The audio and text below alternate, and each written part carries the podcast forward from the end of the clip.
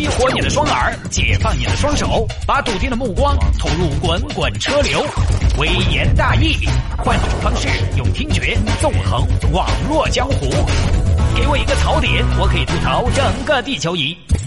以下内容仅代表主持人个人观点，与本台立场无关。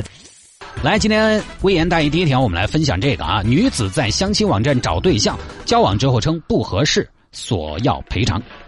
所以有的时候想一想啊，生意不太好做，因为他这个婚庆呢，你说呃，或者说这个婚介所、婚介网站，你怎么去判断这个是你所谓的不合适啊？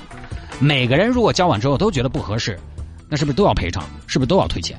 所以生意不好做啊！来看吧，这个事情呢发生在新浪，发生在新浪，因为是新浪登出来的。最早呢是来自于杭州一家本地一家本地媒体，有一个妹妹叫小何。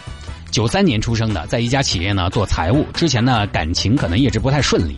其实这个呢，说实话，在现在恋爱自由的年代，我觉得也不顺是正常的，对不对？你想一个人要在二十四岁之前遇到一个对的人，或者说呢遇到一段相对比较平静稳定的感情，我个人觉得很难。因为大家年轻嘛，彼此呢都有很多的不确定，所以应该是常见的规律。但是小何呢就觉得这是不正常的。今年五月初的时候呢，小何在家看小说，突然手机上弹出一条小广告，手一滑，本来想去关的，但大家也晓得那弹出广告特别难关，它这个叉叉呢又只有眼屎粑粑那么点儿大，一不注意你就手指拇有那么粗的嘛，对不对？砰一下就点进去了。还有一些更可恶是，你点哪里它叉叉还要到处跑，你鼠标移到那儿吧，它就跑了，反正你弄死点不到，只有等它自己退出。小何就点进去了，点进去呢，发现是个相亲网站，不如就看一下吧，对吧？反正自己呢也有这个需求，马上就红娘跑出来。妹妹，是不是感情不太顺？呃，小花就说是的。哦，来跟我说嘛，是为啥子不顺？呃，就是因为不合适吧？不合适嘛，有个不合适，哪么个不合适嘛？是感情嘛，还是生理方面的嘛？不同的问题嘛，有不同的应对嘛，那个要对症下药的嘛。呃，都有吧，都有啊，都有。那这样嘛，我们网站还是有不少优质男会员的，你考不考虑从我们这儿物色一个嘛？真的吗？可以啊，可以考虑啊。嗯，那这样嘛，嗯，交一万八千八，成为我们的 VIP 中 P，可以连续一年给你推荐优质男生。那你们这个网站不是免费的吗？哎，是免费，但是妹妹，我跟你说嘛，免费的最贵。你交了费，我们也会给你匹配交了费的会员。那些没有交费的男会员，你何必在他们身上花时间呢？这个交费啊，就相当于是个门槛。你想想，妹子，这点钱都不愿意出的，你还指望他能怎么样呢？嗯，老师你说的也有道理。小何呢，最后就出了一万零八百，然后呢，又找朋友借了八千。你看借钱相亲，好急拍哦，迫在眉睫。就成为了网站的金牌会员。交了费之后呢，红娘张老师马上行动。嘿，小红，这个周末你搞啥子呢？呃，老师，我没什么安排。那出来相亲噻。这是九二年的，身高一米七六，在杭州做销售，买了房的。哦，好，我知道了。性格怎么样呢？可以，很开朗。那有什么爱好呢？呃，爱好很喜欢书法。嗯，这个爱好还蛮别致的啊。哪儿的人呢？北方的。啊，北方的呀。家不在杭州吗？哎呀，那不是到时候又涉及到什么过年回家的问题？哎呀，小伙，你先见一下嘛，先看一下嘛，瞧一眼嘛。小何就去了，双方第一次见面呢，只花了二十分钟就草草结束。小何如何嘛？见了，嗯，一般吧，没得感觉嗦，说不出来，反正普通。那这个样子嘛，这儿还有一个。巴拉巴拉巴拉，小何又赶紧去见了第二个，结果呢，第二个这个小何就觉得还可以。小何在第一个和第二个之间徘徊了十天，决定给第一个摊牌了。我们不合适，以后不要再联系了。当然，做朋友还是可以的。结果呢，人家第一个男的就把小何看起了。嘘，什么都不要说。明天早上六点，我们见面聊。大哥，哪有约人约在早上六点的？你是要出去偷牛吗？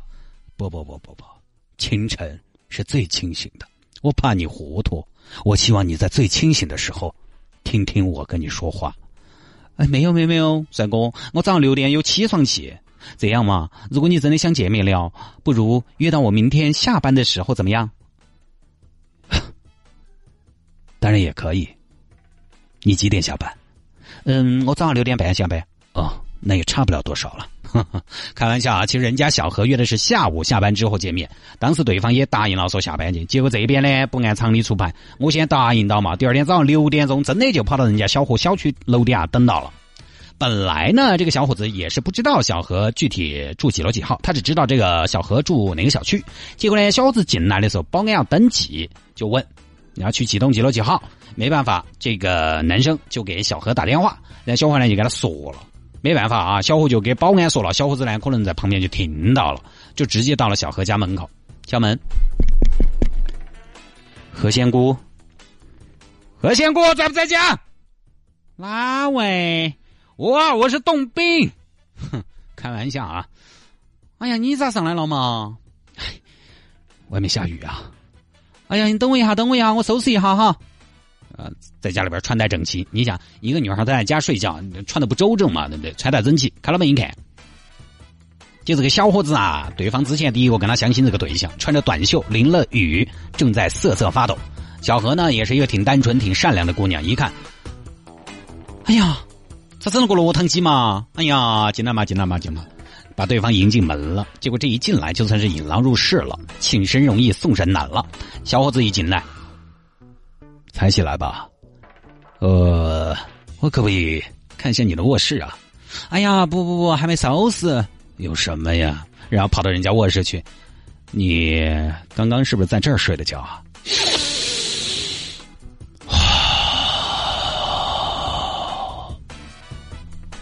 好香哦！哎，想啥子嘛？硬是变态狂躁，昨天晚上脚都没洗。哎，快出去啊！出去啊！出去说嘛，我们啊，说嘛，有啥子想跟我说的吗？嗯，是这样的，亲爱的。哎哎哎，不要乱，不要乱啊！哦，好吧，乖乖。哎，你换个普通点的称呼。呃，好吧，那这位女士 是这样的，我想了很久，我觉得有些人吧。说不出哪里好，但总也替代不了。我还是想跟你交往，嗯，但是我不想跟你交往的嘛。我知道，我知道，你不过就是看上了二号男嘉宾了嘛。哎呀，其实也不是看上，我就是觉得他可能跟我合适一些。好，那你告诉我，他哪里跟你合适？他哪里比我好？哎呀，这个不好说，感觉对了就对了。这个不是说哪个好与不好，只有更合适，对不对嘛？你想一下嘛，贝克汉姆好不好嘛？都晓得好，但有几个女娃娃就捧贝克汉姆嘛？你很好，在我心中你就是杭州贝克汉姆，但我觉得我配不上。好，那如果是贝克汉姆捧你呢？哎呀，错爱了，大哥，我又不是维多利亚，我是维少利亚的嘛，我还是上，我还是上班，你先回去嘛。我不走，你不走，我不走，只要你不答应，我就长住不起。你不喜欢我，当时为什么不说？十天。我十天的大好青春怎么算？你必须给我一个说法。哎呀，你让我说啥子嘛？就是不喜欢，就这么简单。哎，我们是相亲，相得上就上啊，相不上就撤。这个又不是板上钉钉，也没说相了亲就必须要在一起呀。好吧，你说的也有道理。那你这样，你给我一个物质赔偿。物质赔偿要钱是？好嘛，也可以。你要好多嘛？呃，这个嘛，这个就不太好说了，看你的心意，看心意，看我的心意，我对你没得啥子心意，一千对了嘛？一千大发叫花子呢？我在杭州可是有车有房，你给我一千，你支付宝里面还有吗？支付宝反正弄过一千八，给你一千还有八百，那好，你这样全部给我，啊，这儿小伙把一千八全部给对方了，结果给了之后呢，对方还是没有善罢甘休，一千八不行，你这样。你陪我吃一个月的饭，吃完我就分手，可以？我给你喊外卖嘛？哼，喊外卖，你知不知道什么叫陪我吃？必须你也在，地方我选，吃什么我定，钱你付，不行，那哪晓你要吃啥子？要贵的一顿要好几千的嘛，我也给啊。那好，不愿意陪我吃饭是吧？你陪我看一个月电影。电影票价总不贵吧？不行，在我心头只有男女朋友可以单独去看电影。好，你什么都不愿意是吧？这样，你写封道歉信。哼，我也是要给你写道歉信，因为你伤害了我。好嘛，写了你就走啊？嗯，写了我就走。最后呢，写了，对方拿了道歉信出门，出门前还撂下了狠话：我不好过，你们也不好过。我毕业了，一个人在杭州，你以为我靠什么？我靠的是狠，没点什么怎么混社会？山鸡哥不会放过你们的。你像一个独生女娃娃，哪经受得住这种威胁？后来小何就报警，民警给小伙子打了电话，小伙子呢也说不会用过激手段了。后来这个事情呢就被媒体知道了，媒体采访了这个小伙子，小伙子说啊，他当时为啥子来到人家家头不出来还要赔偿？是因为他和这个小何呢已经确立了恋爱关系。那媒体又问啊，那你咋个证明你们是恋爱关系呢？因为我们牵过手，我们在一起吃过八九次的饭。我们恋爱了，他和别的男人好，那是属于出轨。那这边媒体就问小何，小何咋解释来着？呃，这个这个牵手是有的，但是他主动挽的我，然后在过马路的时候，我就把手给他推开了，我说：“嗯，你不要这个样子。”大概就是这样的啊。呃，小何呢，因为这段不愉快的经历，现在要求这个婚恋网站这个退钱，并且呢道歉。小何就觉得婚介所你在这个会员审核方面不是很严格。但是呢，这个我们说实话啊，我们不偏袒谁，这个东西人家这个婚恋网站怎么去核实嘛，对不对？实名制就很不得了了，你还要人家提供啥子信息呢？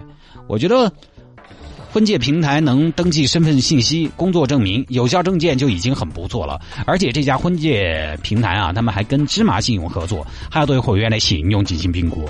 VIP 会员说自己有车有房，红娘有的时候还会去黑死。我已经，我觉得已经尽量的做到万无一失了。但你要说这个性格方面的缺陷，那个路遥知马力，日久见人心，都没日久咋晓得人心呢？对不对？日都不久咋晓得人心呢？他婚介所怎么去核实呢？没办法，对不对？跑去问吗？呃，这位先生，你性格撇不撇？我，哼，我性格，哼，笑话。我这个人最大的优点就是人对，你咋个合适嘛？哪个又觉得自己性格不好嘛？所以要婚介所去核实人品，查人家祖宗十八代也不太现实。还有很多朋友说这个婚恋网站或者说婚介所啊，都是骗钱的。这个呢，有一句说一句，不一定。真的啊，我几个朋友都是在网呃，在这个网站上解决了个人问题，而且现在都结婚了。当然，未来不敢打包票嘛，但是现在看起来还是还是很美满的，所以也不要一棍子的打死了。当然，从小何的角度来说，我觉得这个里面有一个操作上的技术上的问题，就是在不确定的情况下，在不清楚对方人品的情况下，不要暴露自己太详细的信息，尤其是对方来了你家楼下，孤男寡女这种情况，你第一不应该让他进小区，第二进了小区不应该让他上楼，第三上了楼也不应该进门。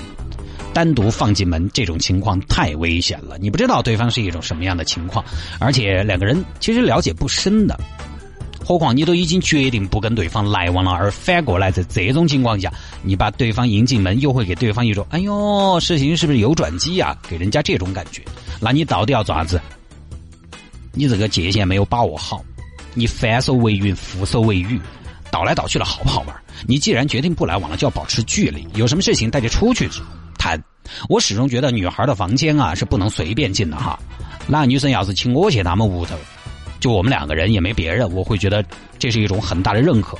恰好呢，这个事情我觉得也说明啊，找对象还是要找感情观一致的人。你看这两个呢，他们是不是谈恋爱这件事情上都存在分歧？那边觉得我们吃过几次饭了，我挽过你嘛就是恋爱了，而小何这边觉得你是鼓捣玩我的，吃饭也可能是出于一种礼貌，或者说交朋友，大家的理解是不同的。